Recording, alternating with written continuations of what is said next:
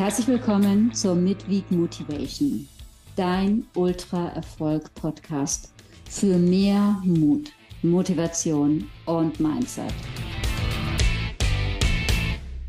Hi, schön, dass du wieder eingeschaltet hast. Vielleicht hörst du es meiner Stimme an, so ganz gut geht's mir noch nicht. Und ganz ehrlich, ich habe mir den Start in dieses Jahr echt anders vorgestellt. Erst eine Grippe, und dann dachte ich noch, naja, das hast du auch mit zwei, drei Tagen Fieber und ganz wenig Schnupfen, minimal Husten, ja, schnell gerockt. Hm. Leider quält mich das Virus immer noch so ein bisschen mit Übelkeit und naja, lauter Sachen, die man jetzt nicht unbedingt braucht. Aber ich war heute schon laufen und ich habe gemerkt, dass es mir gut tut, in dem möglichen Rahmen, in dem Rahmen meiner Möglichkeiten etwas zu machen. Doch das ist gar nicht die Midweek Motivation des Tages. Heute möchte ich dir tatsächlich gerne eine Geschichte vom Ultratrail erzählen. 2014 wollte ich das erste Mal 200 Kilometer durch die Alpen rennen. 100 Kilometer der Zugspitz Ultratrail den hatte ich inzwischen zweimal gefinisht und ich dachte, naja, komm, wenn du 100 laufen kannst, dann kannst du auch 200 laufen. Naja, eigentlich wollte ich den UTMB, den Ultra Trail de Mont Blanc, das inoffizielle Olympia der Ultra Trail Runner bestreiten. Das wären nur 170 Kilometer gewesen und auch nur 10.000 Höhenmeter. Aber ich habe keinen Startplatz bekommen. Also dachte ich, naja, warum nicht der Swiss Peak und da habe ich nicht nur einen Startplatz, sondern auch noch einen kostenfreien Startplatz damals über Engelhorn Spots bekommen. Und so stand ich, ich glaube es war Juli 2014, in Davos, wo der Start stattfinden sollte, beziehungsweise in der Halle zur Anmeldung. Und ich war hinter einem erfahren wirkenden älteren Läufer und er meinte die ganze Zeit nur, ah, also diese nassen Wiesen und es hat so viel geregnet und ah, das wird ganz schrecklich. Und ich habe mir dann in dem Moment nur gedacht, naja, super, wenn du das vorher schon sagst, äh, stell dich nicht so an. Also das ist noch nicht mal losgelaufen und der, der jammert schon. Naja, ich war jung und ich war unerfahren. Und ich dachte mir, beim Start ist doch gar kein Problem. Ich hatte übrigens damals überhaupt keinen wasserfesten Schuh. Ich hatte einen Cascadia von Brooks mit dem ich heute keinen Ultratrail mehr laufen würde.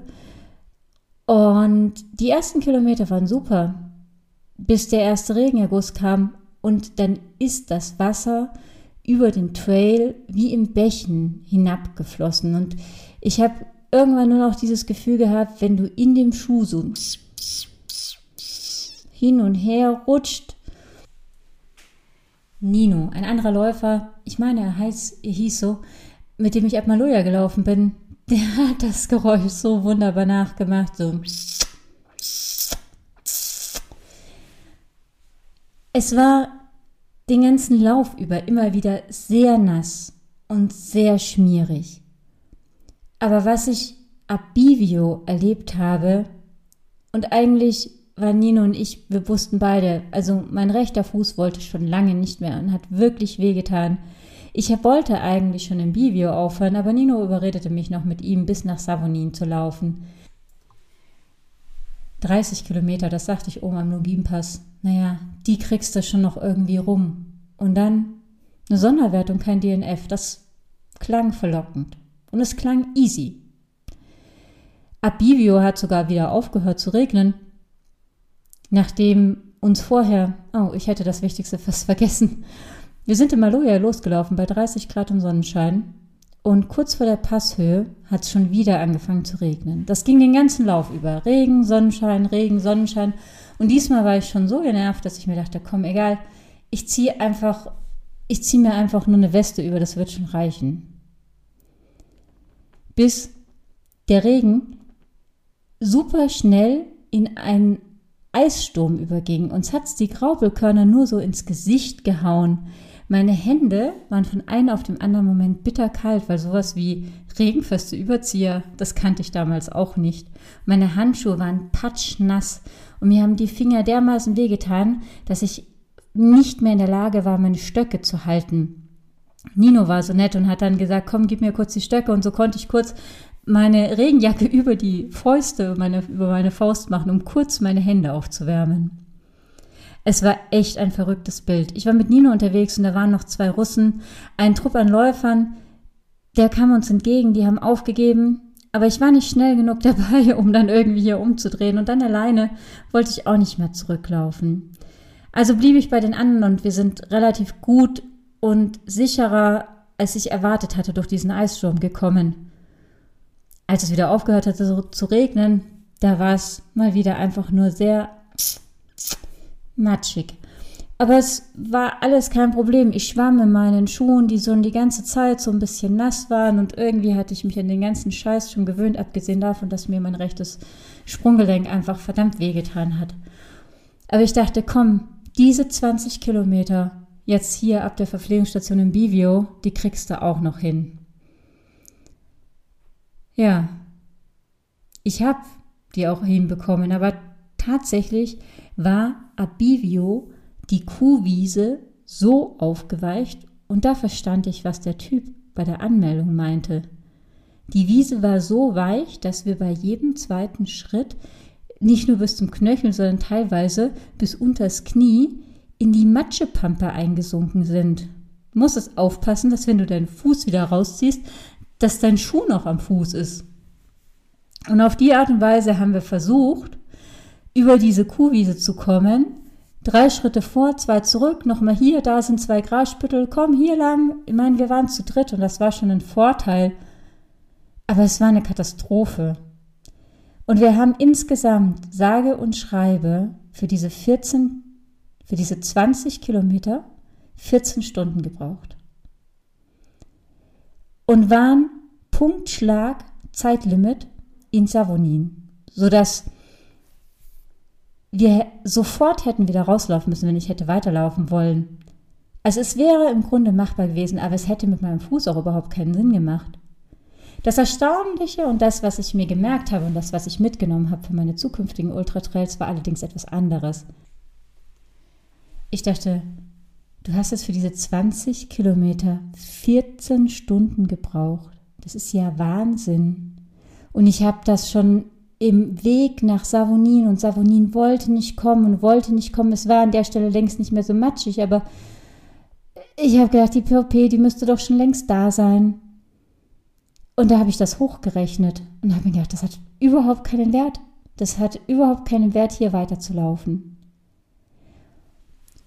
Und dann habe ich mir im Nachhinein, nachdem ich mir noch ein T-Shirt abholen durfte für die 140 Kilometer, die ich gerockt habe. Es war kein DNF und so war für mich ja irgendwie alles gut. Rückwirkend betrachtet war es sogar sehr gut, dass ich nicht ins Ziel gelaufen bin, denn sonst wäre ich im Jahr drauf, 2015, ganz sicher nicht nochmal in Davos an den Start gegangen. Ich habe damals schon gesagt, diese Kuhwiesen nie wieder.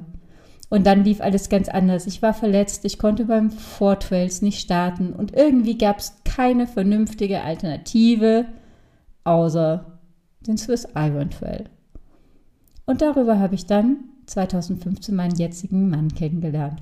So ist das manchmal auch. Aber das ist gar nicht der Tenor der Geschichte, sondern damals habe ich mir nochmal angeschaut, wie das bei den anderen war, wie lange die denn gebraucht haben. Und ja, sie haben nicht alle 14 Stunden gebraucht, aber ein paar haben durchaus sogar länger gebraucht für diesen Streckenabschnitt und haben aber für die nachfolgenden 60 Kilometer, die es noch zu laufen galt, genauso gebraucht, genauso lang gebraucht wie für die 20 Kilometer.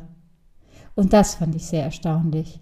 Und das hat mir etwas gezeigt, was ich mir beim Laufen wie im Leben immer gern mal wieder verdeutliche. Insbesondere, wenn es gerade schwierig ist und wenn es gerade richtig hart ist. Dann schließe nicht von der Gegenwart auf die Zukunft. Denn so wie sich das Blatt in die eine Richtung wenden kann, kann es sich auch sehr schnell wieder in die andere Richtung wenden, wenn du nicht aufgibst.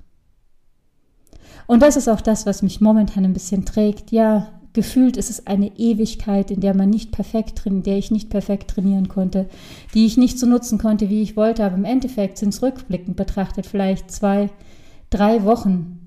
Und das Jahr steht ja noch vor mir. Also, wenn es bei dir vielleicht auch gerade nicht so läuft oder wenn es irgendwann übers Jahr hinweg mal nicht so läuft, dann mach nicht den Fehler und schließ nicht von den schlechten Zeiten auf die Zukunft. Denn ich glaube, der Grund, warum wir aufgeben, ist oft gar nicht, dass es im Moment so schwierig ist, sondern dass wir oft annehmen, dass es nie besser werden würde. Und das war aus meiner Erfahrung heraus bisher noch nie der Fall. Das war die Mitglied Motivation der Woche. Ich hoffe, die Folge hat dir gefallen und du konntest was für dich mitnehmen. Dann gib mir gerne eine Bewertung und abonniere am besten den Ultra Erfolg Podcast, damit du keinen Impuls mehr verpasst. Ich wünsche dir viel Spaß. Mach's gut. Nein, mach's mega. Ciao und bis nächste Woche.